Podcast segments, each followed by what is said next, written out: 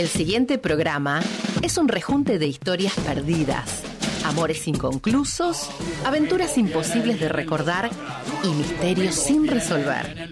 Los de atrás. Conmigo vienen, vienen los de atrás, los de atrás vienen conmigo, vienen los de atrás. Preguntas sin respuestas de bolsillo, archivos guardados en la memoria, una constante refutación de metáforas de escritorio, una perpetua batalla contra los vendedores de ilusiones, anhelando algún milagro de barrio.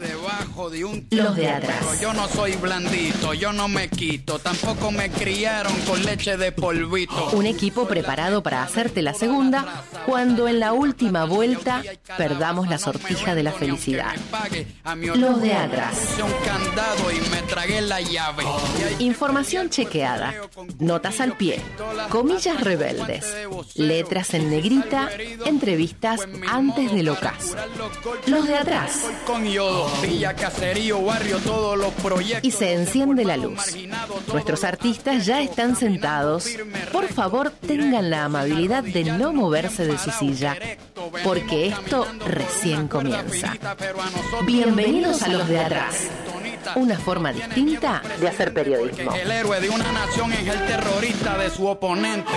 Conmigo vienen, vienen los de atrás. Sí, sí, sí, sí, señores, acá estamos, siendo las 6 y 3 precisamente de la tarde de este martes, iba a decir viernes, porque uno viene chipeado con lo del año pasado, todavía cuesta adaptarse a este nuevo horario. Pero acá estamos, como siempre, divertidos, como nunca aburridos, porque en este país siempre pasan cosas, ¿no es así, Patricio Villagra? Así ¿Qué es, pasó así ahora? es, Manu. Y bueno, ya ahora en la columna de judiciales nos vamos a meter un poco más, pero bueno, supongo que la mayoría de gente sabe quién es un tal Rosati, ¿no? Sí, sí, sí, sí, y bueno, eh, esto sí que rompió un poco la- los esquemas del- de este lunes, ¿no? Arrancamos metidos. Es un, un glitch en la vida, no sé, es inesperado. Bueno, ya lo vamos a hablar. No, ya lo vamos a Ya lo vamos a hablar, ya lo vamos a hablar, no vamos a adelantar mucho más. Eh, y también tenemos distintas cosas, no nos quedamos solo en este aspecto. ¿No es así, Nair? Buenas tardes, Manu. Buenas tardes, Pato. Sí, así es. eh, el caso Salvio, que parece que golpea otra vez a Boca con, un, con violencia de género. Y vamos a estar hablando con Paula Ojeda, que es un- la directora de Violencia, Género y Equidades en Vélez, y además es abogada especializada en género. Muy bien, muy bien. Eh, el tema del Toto Salio es algo, podríamos decir, dentro de todo recurrente en Boca, pero también en el fútbol argentino. Sí. No es el primer caso y no es eh, el primer caso en el último tiempo. Tal cual. Eh, el más reciente, si no recuerdo mal, es el de Pavón, que fue en 2021. En Boca sí, en Boca sí. Y bueno, viene, hablando solamente de Boca, tenemos bastantes casos. Bueno, y- Villa también. Claro, Villa, que también es el más reciente. Y de otros jugadores que tampoco están en Boca, pero que tenemos una historia ahí. ¿A quiénes más tenemos? A ver si hacemos memoria. Tenemos Centurión. Este tipo de Centurión, casos. Centurión, Rossi, Rossi, Fabra, Fab- Mamita, me acuerdo ahora. de este Barrios, caso. Cardona. Uy, Barrios. Tengo- tengo- Todos de boca, como no el de operador. Boca. Bueno, haciendo memoria, me acuerdo de, no recuerdo bien el año, pero una causa triple, que, que, que dentro de esa causa habían tres jugadores de boca. No quiero decir los nombres porque capaz cerro. Yo creo que, bueno, lo voy a terminar diciendo. Eh, creo que eran Rossi, Fabra y Cardona dentro del mismo caso. No recuerdo si No. estaba Barrios, capaz alguno estaba en otro. Claro, no, no era Cardona, era Barrios. Claro, es verdad, peluquera. Bueno, y eh, Eh. Barrios, Fabra y Cardona estaban involucrados con dos bailarinas. Los denunciaron por abuso sexual a los tres. Ahí va. ¿A Y eso vuelta. Fabra, Barrios y Cardona. Fabra, Barrios y Cardona. Esto, Esto fue en 2018. claro. Bueno, Tenemos. año a año se va renovando la agenda, podríamos decir, desgraciadamente. Eh, ¿Y qué pasa? Ahora vamos a estar hablando con, eh, Paula Ojeda, que ella se encarga, bueno, como dijo recién Nair, es la presidenta o la titular más bien del Departamento de Violencia de Género y Equidad eh, dentro del Club El Sarfield. Vamos a estar hablando con ella un poco de cómo son los protocolos en estos momentos, en estas instancias, cómo se manejan los clubes, cómo se deben manejar, si interfieren en estos casos o si solamente se quedan en, eh, en situaciones que sucedan dentro del club, pero que sean ajenas quizás a los jugadores, más bien con los socios, ¿no? Eh, pero antes quiero seguir un poco con el tema Salvio, a ver, contame un poquito más de- del tema para Em. si alguien no se enteró del caso. El caso Salvio fue el, la, eh, Salvio y su ex mujer Magali Aravena estaban separados. eh, hubo un encuentro de. Esto es importante, estaban separados. Estaban separados. Hubo un intercambio de mensajes en una noche en la que él estaba compartiendo un asado con su nueva novia. Eh, ella fue al departamento con la intención de hablar y no sé si tal vez al, al no querer hablar o no sé, la discusión que hubo ahí, eh, como que él arrancó el auto con ella agarrada y la arrastró unos metros. Ajá. La causa Eso está... no se llega a ver en el video. No se llega a visualizar también. Porque hay un video, hay una imagen. Hay un video que se ve como ella está agarra del auto y el auto avanza, pero no, No es tan claro, me parece, en ese sentido. no sé si es tan claro. La causa igualmente está titulada como lesiones graves en contexto de violencia de género. Pero ¿qué pasa? Eh, Aravena no, no, no hizo la denuncia en una fiscalía, solamente fue a la policía. Tampoco se acercó al departamento de, de contención de boca. ¿Qué diferencia de hay en este sentido? Yo supongo que si vas a la fiscalía ya es una denuncia más formal, más penal. Claro. En cambio es una, una denuncia en una policía, tenés, eh, bueno, ahora Salvio no se puede acercar a más de 300 metros, no puede Bien. conducir el auto por 30 días, Sin embargo, Salvio. eh, fue a entrenar igual. Eso te iba a preguntar. Concentró con Boca, estuvo en la lista de convocados, ¿no? Por más que él no lo hayan convocado, o sea, no haya jugado el partido, él se presentó a entrenar, estuvo en la cancha el otro día, lo enfocaron Mm. y es, es un tema medio... No me acuerdo que lo hayan enfocado, puede ser. No tenía el recuerdo. Y bueno, ya está convocado para participar del encuentro del día de mañana de es, Boca Godoy Cruz. es un tema también porque tiene que tener un aviso, dar un aviso al juez para salir del país. Entonces Ah, ahí ya se O mete sea, lo futbolístico. Para el día de mañana no hay problema porque esto sucede en Argentina, Claro. el partido En- sucede en La Bombonera, el domingo, eh, no, mentira, el sábado juega Boca de vuelta en Córdoba, no habría problema para ese viaje, pero sí lo habría Cuando juegue contra Corinthians. para el partido con Corinthians la semana que viene. Exacto. Así es. Ajá, o sea, en el momento en el que Salvio quiera salir del país, Hay que dar aviso a un juez. hay que dar aviso a un juez. Como lo hace nuestro gran amigo Mauricio Macri. Cada bien, vez muy que bien. quiere salir del país ahora, en estas últimas. ¿Qué es más? Ahora está afuera y pidió salir de nuevo. Pero como les decía antes, eh, nosotros íbamos a hablar con Pablo Ojeda, una abogada eh, especializada en género, ¿no es así, Nair? Así es. Eh, y, y queremos hablar con vos. Eh, Paula, ¿estás ahí? Y acá estoy, ¿cómo están? ¿Todo bien, vos? Bien, todo bien. Queríamos hablar con vos principalmente, no nos queremos meter en el tema Salvio, porque me imagino que, que vos tampoco querés entrar, es un tema que, que no, no te incumbe, pero me gustaría saber qué, qué, rol, qué rol cumple, eh, vos, perdón, voy un poco más atrás, vos sos la titular del Departamento de Violencias, Género y Equidad en, Vélez Ar- en el Club Vélez Arfiel, ¿no? Así es. Y quiero saber cuál es el rol de esta oficina, de este departamento, qué, qué, qué, qué funciones cumple. Bueno, nosotras comenzamos a trabajar eh, en esto nuevo que se creó en el fútbol, te digo, a nivel internacional, eh, creando justamente este departamento para trabajar en la prevención, capacitación y erradicación de todo tipo de violencia, discriminación y hostigamientos dentro de los- las instituciones deportivas, en este caso en Vélez. Y justamente lo que buscamos es eso, de que creemos, o es lo que yo sostengo, que la- los clubes en Argentina son asociaciones civiles que tenemos una responsabilidad social. No somos eh, como en Europa o en Estados. Unidos que quizás... Que son una- asociaciones con fines de lucro. Claro, con fines de lucro, que son empresas que son tienen dueños. Acá tenemos un rol social y es importante trabajarlo justamente y, y para que para prevenirlo, para ser ejemplo de la sociedad y también para que los miembros de las instituciones, como son los jugadores, no, no cometan estas graves situaciones. Y en este sentido, eh, ¿este departamento funciona exclusivamente para el plantel o funciona para todos los ámbitos, para todos los socios del, del club? No, funciona para, para todas las personas que integran eh, la institución, sean socios, socias, atletas, deportistas, trabajadores, trabajadoras, hasta para las personas que tienen concesiones dentro de la institución. Porque, por eso, porque la idea es justamente trabajar, y venimos trabajando hace cuatro años, eh, en eso y, evitar justamente toda situación de violencia y de abuso sexual que lamentablemente dentro de las instituciones sucede bastante. Y vos hablas de, evitar este tipo de situaciones. ¿Cómo se pueden prevenir? ¿Qué, hace el club para intentar prevenir estas situaciones? Visibilizando, visibilizando eh, la existencia del departamento, dando capacitaciones y talleres eh, desde los planteles inferiores hasta todas las distintas disciplinas deportivas eh, y culturales. con, la primera también? Con la primera también y, ante situaciones determinadas también trabajar específicamente con algún jugador eh, que, esté pasando por una situación eh, problemática y, con otras disciplinas también.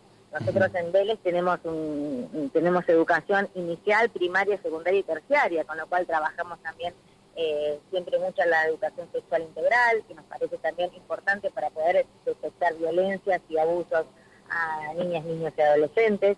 Y ese trabajo, que si bien em, soy la, que presido el departamento, el primer departamento, se trasladó al resto de, los clubes además de la Confederación Argentina del Deporte, que también soy parte, trabajo de manera federal estas situaciones. Por eso que no solo quede en los clubes grandes de fútbol, sino también en los clubes de barrio, que siempre digo que son la primera línea donde sacan a los chicos de la calle y, darle el valor agregado de la no violencia y, educar en, la igualdad eh, es un elemento esencial. O sea que este tipo de departamentos está en todos los clubes del fútbol argentino o eh, no, no, no es necesariamente de esta manera. No, no queda, queda, perdón, queda en mano de cada institución poner eh, un departamento de este estilo o eh, está dentro de algún protocolo de AFA, por así decir, que eh, deben incluir algún departamento en relación con las violencias de género? No, no, no es obligatorio, no todos los clubes lo tienen, porque hay mucha dirigencia, muchos presidentes, presidentas que se niegan a, estas situaciones, pero la verdad que el presidente de la AFA, que habló en varias oportunidades conmigo, me, convocó para determinados trabajos, eh, siempre su mirada es para trabajar en esto y en, pos de, que se trabajen en los clubes eh, respecto a esto. ¿Y hay algún proyecto para, para tratar de, implementar esto como algo obligatorio en todos los clubes o, es algo que todavía se está discutiendo de otro lado? Y creo que hay que respetar también la autonomía de cada institución deportiva. Lo que pasa es que, eh, la verdad, visibilizar esas cuestiones y, advertir el daño que hace cuando un jugador eh, es, eh, agresor de un jugador que está con una denuncia de violencia de género, la verdad que es, un daño enorme a la institución deportiva, más allá de que el club puede mirar que el jugador es, eh, patrimonio de, la institución, que el costo de seguramente es de millones de dólares, pero también el costo social es importante porque estamos dejando que la gente grite el gol o salga a aplaudir a una persona que fue agredió a, su pareja o a la madre de sus hijos. Y además, eso también hay que tener en cuenta que muchos países de Europa, como la MLS, no están eh, comprando jugadores con antecedentes de violencia de género. Entonces, me parece que también desde la mirada patrimonial hay que trabajar sobre esto. Pero vos decís que los clubes de la MLS no compran jugadores con causas de este similares, bueno, en este sentido. Pero, ¿y, qué pasa con el caso de Tiago Almada? Porque eh, recordemos el caso de Tiago Almada, eh, el, el, 3 de diciembre del año pasado recibió una denuncia por abuso sexual eh, con acceso carnal de una mujer. ¿Qué pasa? ¿Qué pasó en este caso? ¿Cómo, cómo, ¿Qué sucedió? Él nunca fue imputado de, del delito. El, el, Thiago Almada como otros dos jugadores fueron denunciados, no, y no cuenta como, sí, como testigos, pero nunca eh, fueron imputados. Es más, eh, lo sobreseyeron, lo sacaron de la causa, la archivaron por no tener prueba en contra de, Thiago Almada en este caso. ¿La causa fue sobreseída? Sí, no sobreseída o archivada directamente por no tener prueba, ni siquiera lo imputaron al jugador. y en este tipo de casos, eh, de todas maneras, el fútbol eh, estadounidense puede adquirir jugadores. O sea, que si la causa no está en marcha, puede adquirir este tipo de jugadores. Sí, si no, si no está imputado, sí, pero hay un montón de otros casos que no quiero hacer referencia, porque bueno, no, para no hablar de otras personas, eh, que no se concretaron los pasos por justamente tener abiertas causas por violencia. Y, eh, y cuando sucedió la denuncia, ¿cómo participó Vélez? ¿Qué, qué, qué rol cumplió en la causa o qué rol cumplió en acercamiento a Tía Almada? ¿Cómo, ¿Cómo funcionó eso? En el caso que hiciste referencia, se separó preventivamente el jugador eh, hasta que mm, cuando no- nos noticiamos de esta situación lo separamos y, y bueno, luego al advertir y al- ante la comunicación de la Fiscalía de que no estaba siendo imputado, solamente estaba en calidad de testigo, eh, bueno, por supuesto retomó el plantel. Buenas tardes, Paula Nair te habla, ¿cómo estás? ¿Qué tal? ¿Cómo estás? Mi pregunta va más enfocada tal vez al plantel de primera y en si existe un protocolo de contención eh, hacia la mujer del jugador, si es así. No, exi- existe un protocolo institucional para situaciones de violencia de género, abuso sexual, hostigamiento, etcétera, eh, para cualquier persona que sea socio, socia o allegado a la institución. En el caso de que una víctima, eh, vamos a suponer de cualquier deporte, no solamente de fútbol, eh, sea una víctima de violencia no se asocia, bueno, de todas maneras tomamos cartas en el asunto y activamos el protocolo y procedemos respecto a esa persona denunciada. Tal cual. Y, a ver, ¿cómo actúan en ese caso? Si es eh, específicamente en un jugador de primera. Vos me, me decís si, qué hacemos con la, con la, en el caso de una- un jugador de primera, qué pasaría con la mujer del jugador. de Claro, primera? ¿hay, ¿existe una contención desde el club? Sí, sí, sí, por supuesto, si lo, lo requiere se le da la contención, por supuesto. Sí, sí. Tenemos, eh, somos abogadas, eh, hay médicas y hay psicólogas dentro de nuestro departamento. Y en ese caso también se pone a disposición el club de la justicia, así como pasó en el caso de Salvio, porque eh, Boca Juniors sacó un comunicado avisando que se ponía a disposición de la justicia, de Salvio y de la víctima. Sí, sí, por supuesto, siempre, siempre eh, se coloca eso, la verdad, como una formalidad. De primer, en primer momento, ponerse a disposición de la víctima para lo que necesite, eh, como dije recién, de la parte psicológica, eh, eh, de, lo que necesite y además de la justicia. Eso, como por supuesto, como en primer lugar, la justicia siempre a disposición. Y una pregunta un poco más de opinión personal tuya. Quiero saber, eh, quiero saber qué, qué te parece si este tipo de- de- de departamentos, si, si crees que, que sirven de algo y en ese caso si, si ves resultados dentro del club, porque vos vivís, me imagino que, que conocerás mucho más del adentro y, y, bueno, convivís con ese día a día. Sí, me parece que son muy importantes. En el trabajo que venimos haciendo hace cuatro años se replicó en, muchos clubes de, nuestro país, tuvo repercusión a nivel internacional y, el resultado también sigue siendo ese, de que los medios de comunicación estén, como el de ustedes, hablando de una temática de violencia en un país donde muere una mujer por día en manos de su pareja o expareja. Entonces, me parece que es eh, real importante. Bueno, Pablo, te agradecemos mucho por la comunicación. No, por favor, gracias a ustedes. No, por favor. Hablábamos con Paula Ojeda, recién abogada y titular del Departamento de Violencias, Género y Equidad, y además presidenta del eh, FAMUD, la Federación Argentina de la Mujer y del Deporte. Eh, me parece un- una charla muy valiosa en el, en el sentido de entender un poco más qué, qué sucede Es de los bueno saber que en, en los clubes tal vez un poco patriarcales, por así decirlo, haya esta mirada.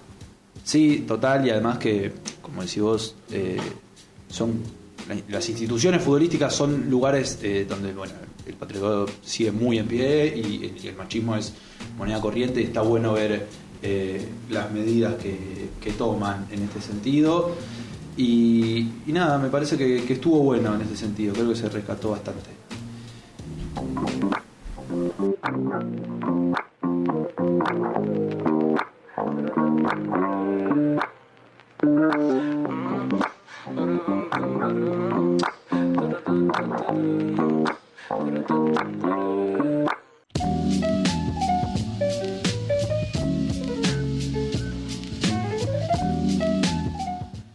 Seguimos en Radio Éter, son las 6 y 26 de la tarde de este martes y tengo el agrado de presentar a mi querido compañero, a mi querido amigo Pablito. ¿Cómo estás, Pablo Frers? placer, hermano querido. Yo no sé, bueno, eh, ahora sí, ahora tengo retorno. Mirá Gracias por, por recibirme, Manu, Pato, Nair, ¿cómo andan? ¿Todo bien?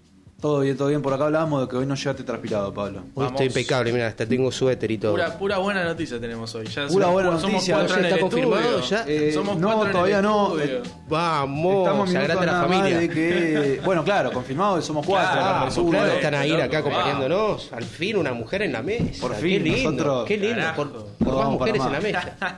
No. Bueno, confirmado, Pablito, que ganar San Lorenzo. Felicitaciones. y Segunda Ganó. victoria del año Voy a llorar, voy a llorar. Es un momento- bonito. ¿Está confirmado, chequeado Está esto? confirmadísimo. Sí, no, 2 a. 1 terminó. ¡Vamos! Ay, Bien, qué lindo. Te no, no felicito, puedo te creer, felicito, me pone Pablito, te borracho, felicito. Bien borracho. Si no se sufre, ¿Eh? si no se sufre, No, si no, si Igual no San sos hincha de San Lorenzo, claro, es 2 así. a 1 sobre el final casi. Bueno, puso Ay, 2 a 1. mano querido. Ay, no, ay. la verdad que no lo puedo creer, estoy muy emocionado. ¡Vamos! Al fin, qué lindo. Mira, mira lo que están dando en la tele. No lo puedo creer, está chequeado, está confirmado. Ganó San Lorenzo chequeado, después de chequeado. un año y medio. Impresionante. Impresionante. Pero qué lindo. ¿Cómo andan? ¿Bien? Bien, bien, bien. Venimos de hablar con eh, Paula. Uy, se me fue el apellido. Ojeda. Paula Ojeda. Ahí va. Peligroso, peligroso. Eh, ¿Cómo estuvo? Estuvo bueno, hablamos un poco de cómo actúan los clubes dentro de eh, situaciones como la de Salvio, no en este caso en específico, sino, bueno, eh, en general cómo actúa los clubes y el departamento de género de Vélez. Pero en este segundo bloque vamos a hablar de, de otras cosas, vamos a hablar de, principalmente, Patito nos trajo una columna en especial que vamos a hablar en un ratito. Pero ahora vamos a contarles algunas noticias del podio que traemos semana a semana, que esta semana se modificó, hoy se modificó un poco el orden, porque, porque teníamos esta entrevista que priorizamos. Y bueno, eh, contarles primero que nada que hay un bono confirmado trabajadores informales y jubilados para, bueno, con el objetivo un poco de amortiguar el impacto de la inflación. De la inflación. Se van a realizar eh, dos pagos de 9 mil pesos, o sea, en total 18 mil pesos eh, a pagar en junio, perdón, primero en mayo la primera cuota de 9 mil pesos y la segunda cuota en junio. Esto va a incluir a, a trabajadores que no perciben, que no reciben ingresos formales, a monotributistas eh, y a trabajadoras de casas particulares. Y además habrá bueno, un bono de 12 mil pesos en una sola cuota para jubilados que, van que cobran hasta dos saberes mínimos, es, es decir, hasta dos sueldos mínimos. eh, que se suma esto a los 6 mil pesos que anunciaron algunas semanas atrás, es decir, eh, no se anula el anterior, sino que se le suman eh, uno más, de, Bien. un bono más de 12 mil pesos. Esto lo anunció Guzmán, ¿no? Lo anunció Guzmán eh, junto al presidente Ayer. en el día de ayer, así es. Así es. Bueno, y hoy, que no voy a dejar pasar esto, hoy estuvimos cubriendo con acá mi compañero Pablo Fres, estuvimos cubriendo una marcha de barrios de pies de la izquierda, Muy bien, a ver. donde la gente, en su mayoría, estaban diciéndole palabras no muy lindas hacia el ministro de Economía Martín Guzmán, tenían unos carteles muy Vamos no me quedé sin palabras, me quedé sin palabras. porque No, no sé qué palabras usar para decir los carteles que tenía la gente del movimiento Barrios de Pie que estuvo enfrente de la Rosada en Plaza de Mayo alrededor de las 11 de la mañana. Mucha gente, ¿eh? Mucha gente, sí, mucha gente. ¿Y qué decían estos carteles? Y ¿Qué básicamente tenían carteles que decían Guzmán, la hiperinflación, Guzmán se te está yendo de las manos, Guzmán de mi ti, eh, Alberto, te estás Dimití quedando me suena una viejo. palabra muy española, muy Y, dimisión bueno. Bartomeu. Dimití. Dimita. Total, total, total. Y continuamos con las noticias. eh, vamos un poco más para el mundo del espectáculo, Pablito. Ah, sí. Bueno, continuamos con las buenas noticias entonces. Es así. Eh, si yo le digo. Eh, Si tenemos la tribuna hoy, Pablo, de vuelta. sí, sí, estoy viendo que hay gente- hay gente- tenemos la está muy bien, tribuna está- sí, mirando sí, un sí. poquito lo, goles del ciclón, Y si una vez que ganamos, la verdad. que- lamentándose por el gol de Es Unión. que no pueden creer, no pueden creer que se deben estar pellizcando. ¿Es verdad esto? ¿Ganó el No ciclón? lo pueden Bueno, creer, no puedo lo pueden creer. creer. Si yo le digo. si yo le digo. si yo le digo. Mon- Sí, acá lo insultan a Zapata. Sí, sí, sí, Sí, no lo quieren mucho. Que se vaya. Al grito de que se vayan todos. Sí, sí, sí, fue el hitazo del fin de semana, de todos los fines de semana en la cancha de San Lorenzo, pero bueno, hoy, hoy estamos contentos. Si yo les digo Mónica Argento, Moni Argento, María Elena, ¿les recuerda algo? ¿Les suena algo? Mirá, son, vas a decir... eh, Pues son millennials Vas a, me, vas a o sea. decir, me vas a decir que soy más viejo de lo que soy, pero son mis tardes volviendo de la primaria, volviendo del ¿En sexto, grado, En- mediodías, mirando la tele y mirando, bueno, Telefe. No, no, no. No podemos decir. Eh, el El canal de las pelotitas, eh. De las tres El pelotitas. canal de las tres pelotitas. mirando, eh, ¿cómo diríamos entonces? Married with Children. Married with Oh, pero el Children. inglés que tiene Manu es un nivel avanzado, avanzado. Bueno, la buena noticia exactamente. Manu querido, que vuelve casado con hijos, pero no a partir de, de la tele, Ajá, no vuelve mirá. a partir de eso, sino Opa. que va a estar en obras de teatro. Va a estar, obviamente, lo vamos a poder ver en vivo y en directo. Mira. En el formato teatro, no sé si recuerdan, pero se iba ya a estrenar en el Ajá, 2019, sí. 2020, pero con la pandemia lamentablemente se tuvo que postergar. Y ahora que las cosas están un poco más normalizadas, tenemos la buena noticia de que principios, falta un montón igual, Sí. pero bueno, principios del 2023, Mira. en el Gran Rex, Y si vuelve. todo sale bien, Y vuelve igual. Con el. ¿Se sabe eso Qué mismo? buena. Humor. Porque ese es. Qué buena pregunta, me la dejaste picando, Pato, gracias por el centro. No, lamentablemente, y esto ya A se sabía. comerla. Bueno, este es. tipo de chistes yo creo que son los que Claro, probablemente esto me parece van a intentar no. camuflarlo de una manera distinta. Esto me parece que no. Sí, sí, sí, me gusta, me gusta el sonido. Eh, lamentablemente, no vamos a contar con todo el elenco que hemos conocido en, en la televisión, ¿no? Que estuvieron muchos años y fue un gran éxito. ¿Quién estaría faltando en este caso? ¿Quién va a brillar por su ausencia, Pablo? Ah, alguien que vamos a extrañar mucho y pues que para mí era uno de los pilares de esa serie, de esa comedia, que es Erika Rivas. Y el dolor es Y nada más y nada menos que María Elena. Que Pero acá va a haber algún reemplazo o muere el personaje de María Elena, se separa de Dardo. Gran pregunta, Manu. Que no por lo que. No, sí, claro. No, sí, sí, tenemos por favor, por a pie de Y si no la tenemos, la inventamos, pero siempre hay una respuesta. Lamentablemente, María Elena, en la novela, en el teatro, eh, muere. Ah, trágico. Sí, trágico. Ah, o sea, no se separa, no. No, no, se no, va, murió. Se murió. muere. ¿Cómo se llamaba el marido de María Elena? ¿O cómo Dardo. se llama? Porque, Dardo. Bueno, Dardo va a ser un viudo en este caso. Oh. En, la tele- en la obra de teatro. Así que bueno, nos va a faltar ese personaje tan importante y tan querible como María Elena, pero lo importante es que vuelve, vuelve casado con hijos. Bueno. Después obviamente se mantiene todo el staff, están todos. Florencia Peña, Guillermo Franchella, Lopilato, los hermanos Lopilato. Y no, no me acuerdo ahora la- el apellido o el nombre de, de, de Dardo, ¿no? Pero bueno, va a estar también el Bueno, personaje Dardo, de Dardo. convengamos que es el, El viudo. que nadie sabe qué pasó después ni antes. Total, Casado total. con hijos. Por- El mayor de los respetos, ¿no? Lo que Sí, sí, aparte, el marido de María Elena. Es un buen personaje. Es un buen Claro, personaje. es el marido de María Elena. Nadie lo conoce por Dardo, pero Dardo, bueno. los menos. Total, total. Así que bueno, a reservar eso, a esas entradas Vamos. para el 2023. Espero que la- inicio del la- 2023. la- la va a romper Claro, todo. Claro, espero que nos inviten a los de atrás. Eh, ya Para hacer tenemos, publicidad, aunque sea. Sí, tenemos, claro. tenemos las entradas ya en nuestro poder, quédense tranquilos Vamos, y tranquilas. Tenemos un convenio ahí con. Tenemos ya la por medio de prensa, olvídense. Vamos todavía. Todos estamos condenados a un hechizo cósmico. El universo es irremediablemente fugitivo. Nadie puede detenerse. Los de atrás. La dopamina de tu felicidad.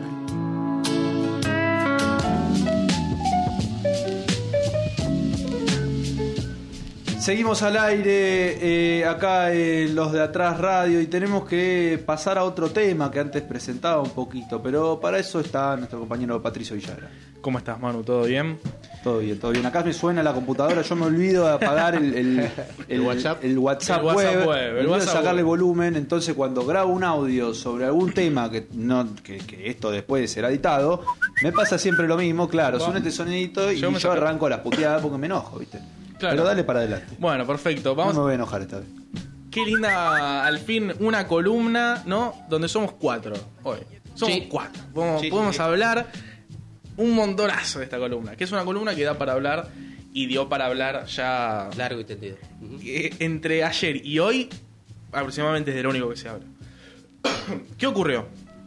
Bueno, hace ya unos días aproximadamente la vicepresidenta de la Nación, Cristina Fernández de Kirchner, viene vaticinando, mira qué buena palabra que metí, Buena. vaticinando lo que el gobierno considera como un golpe blando a las instituciones. ¿Por qué? Quiero que, que hagamos un punto de aparte y hablemos un poco acerca del juez Rosati. ¿Lo conocen al juez Rosati? Sí. Cuéntame, cuénteme. Les cuento, el juez Rosati es en principio un juez puesto por un DNU. Un DNU es un decreto de necesidad de urgencia, en el que el expresidente Mauricio Macri en el año 2018 usa, o sea, es un recurso que el presidente puede usar, y mediante un DNU coloca, vamos a decir la palabra, que está bien usada, coloca a este juez, el juez Rosati, en la Corte Suprema de Justicia. Bueno, supongo que todos básicamente conocemos lo que es la Corte Suprema de Justicia. Para los que no, eh, la Corte Suprema de Justicia es el órgano máximo a lo que un juez puede aspirar en este país. Sí. Lo máximo claramente sería presidente de eh, la Corte Suprema, que en ese momento era el juez Rosenkrantz. En Luego- este momento ya no. Claro. ¿Qué pasó? ¿Cómo pasó? 2018. ¿Qué pasó? ¿no? 2018, Ujú. 2019, 2020, pandemia, 2021. Y en 2021 sucede algo. Algo estilo jugada, ¿no? Podríamos decir una jugada. ¿Por qué? No debería ser llamada una jugada. Con la justicia no se hacen jugadas. Con los jueces no se hacen jugadas. Pero en este país ya ha pasado en los 90 y claramente está pasando y pasó si un presidente puede poner a un juez por DNU, jugadas las hay con la justicia en todos lados. ¿Qué pasó? Ya en octubre del 2021, el año pasado, el juez Rosati, con el apoyo de eh, la jueza Maqueda y el expresidente de la Corte Suprema, Rosenkrantz, dimiten, bueno, dimite, eh, Rosenkrantz pasa a la vicepresidencia de la Corte y asume este tal Rosati. Hasta ahí, todo normal y... Y Y... todo legal. Y... Todo legal más que todo normal. Y hasta ahí. Todo legal, diría. Hasta ahí. ¿Qué pasó? Rosati, bueno, asume la presidencia de la Corte Suprema y en noviembre, noviembre, diciembre del año pasado, dice, bueno, ¿qué pasa? Ya asumí y el 16 de diciembre declara como inconstitucional, él ya siendo presidente ¿no? de la Corte Suprema, declara como inconstitucional aquella derogación en 2006 de Cristina Kirchner de, eh, de el Consejo de la Magistratura. ¿no?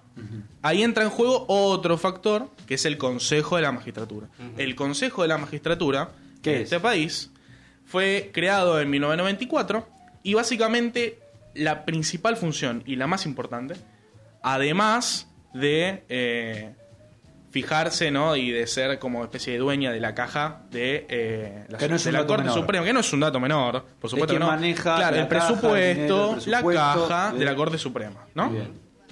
Entonces, Pero ¿cuál es? Claro, lo más importante del Consejo de la Magistratura es que es aquel, bueno, justamente el Consejo, que decide qué jueces federales y nacionales salen, entran, son removidos, están bajo supervisión. Eso es lo más importante que hace un Consejo de la Magistratura. Son quienes ponen y sacan jueces. Así es. Entonces, ya uno sabiendo eso, que es lo más básico que hay que saber, es lo más básico. Ya uno sabiendo eso, puede asumir que alguien de la Corte Suprema no se va a meter en el Consejo de la Magistratura. Pero... ¿Por qué? Porque el Consejo de la Magistratura está conformado por diputados, senadores, no diputados y senadores, algunos diputados y senadores que van allá, abogados y el representante, claro, académicos, abogados, claro, abogados académicos y el representante del Poder Ejecutivo, ¿no? ¿Qué pasó en el 2006? ¿Qué se derogó en el 2006? Se derogó en la presidencia de Cristina Fernández, que ya era la primera, que esta Cámara pase a tener de 20 integrantes a 13. O sea, siete integrantes menos. ¿Por qué? Porque da un poco más de poder político a eh, aquellos legisladores, aquellos consejeros que están ahí dentro del Consejo de la Magistratura y da mucha menos dependencia a justamente los jueces de la Corte Suprema, que es la que no se debería meter en el Consejo de la Magistratura. ¿Y qué, qué, qué modifica esta ¿Qué modifica? ¿Qué cambia? Basi- lo más básico es que cambian de, 13, de 20 integrantes a 13, o sea, menos gente ahí. ¿Qué es lo que pasa? ¿Por qué se deroga esta ley? Bueno, Rosati asume y el 16 de diciembre dice, bueno, esta ley no va más, vamos a hacer unos cambios. Entonces le da al le da a los diputados, a los senadores, a los legisladores, le da 120 días a partir del 16 de diciembre, les da 120 días para que discutan una nueva ley. Una nueva ley que modifique el Consejo de la Magistratura. Entonces, meses. Le da cuatro meses. Claro, les da 120 días, sabiendo, porque Rosati es pillo, sabiendo que en enero y febrero no se trabaja. O sea, los diputados no trabajan, y los tampoco en diciembre. En enero y en febrero no trabajan. Claro. Y en marzo, Entonces, abril, mayo, claro, ya de esos 120 días, aproximadamente la mitad, 60, 61 días, no trabajan. ¿Cuál es el problema? Que el día viernes pasado, este plazo se venció. Claro. O sea, los diputados no sacaron Se una nueva ley todavía. Se cumplieron los 120 días. Claro, la se cumplieron las- los 120 días. ¿Y qué pasó? Es así. Se, se cumplió el plazo, se venció el plazo. Entonces lo que dijo la Corte Suprema es, bueno, se venció el plazo. ¿Qué hacemos? ¿Qué hacemos? Ahí es donde decide la Corte. Es, es- esto es hermoso. decide un fallo, un fallo propio firmado por, Por el propio. la mayoría, porque de cinco jueces, tres firmaron. Esto, esto es hermoso. El, presi- el propio presidente de la Corte Suprema de Justicia firma un fallo de él mismo donde él pasa también a ser el presidente del Consejo de la Magistratura. Había aval de la mayoría. Hermoso. O sea, con justamente, bueno, el aval de, el aval de Rosenkratz, el expresidente y actual vicepresidente, y el de Maqueda. Entonces. El presidente de la Corte Suprema, además, es el presidente del Consejo de la Magistratura que se fija el presupuesto de los jueces de la Corte Suprema y se fija qué jueces entran y qué jueces salen. Eh, eh, eh, cre- creo que esto es una locura. A mí ¿O me no? surge mucho la pregunta de si esto es preparar el terreno para el 2023. Upa. Y creo Y- que surge bastante y- en, si y- pensás. Y, sí. A ver, ¿qué, qué es lo más importante? Una persona común, capaz, no logra entender. eh, una persona común, digo, nosotros también, nosotros. nosotros también, por supuesto. en el tema y nosotros conoces- también, por supuesto. Pero que una persona que va a comprar al supermercado y ve que está todo caro dice, bueno, ¿y qué me importa? Si Rosati asume y si es el presidente de todo lo que quiere. No, y sobre ¿En todo qué me cambia, no? Claro. Este ¿Qué tema tiene un nivel de complejidad eh, léxica, un vocabulario que no manejamos, que no manejamos ni el vocabulario ni qué, qué, qué rol cumple cada cosa, qué es, lo, lo hemos Claro. escuchado, pero es como un ente supremo, superior. Claro. Entonces, es también complicado explicarle a esa persona que, que va al supermercado y no puede comprar las cosas, en qué, qué- por qué le debería importar. Es, es simple. ¿Por qué? Porque en estos momentos donde vivimos con pandemia todavía, inflación, precios cuidados, precios que se van y empresas que se aprovechan, cuando uno decide ir a la justicia con esa misma empresa y al ver que esa empresa es compinche y amiga Claro. de eh, muchos de los jueces, de muchos de los políticos que son amigos de los jueces, la justicia no va a fallar a favor nunca del gobierno. Eso creo que está claro. Entonces, las empresas van a seguir haciendo lo que quieren y la gente va a seguir sin entender. Sí, sí, sí, sí, sí. Ahora, algo muy importante que me olvidé de decir, perdón. ¿eh? Algo muy importante que me olvidé de decir más.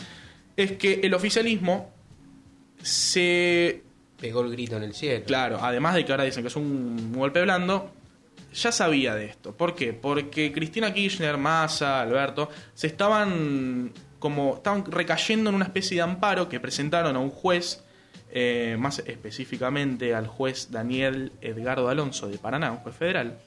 Un amparo donde decían que no podía estar pasando todo esto. El juez lo permitió. Pero ¿qué pasó?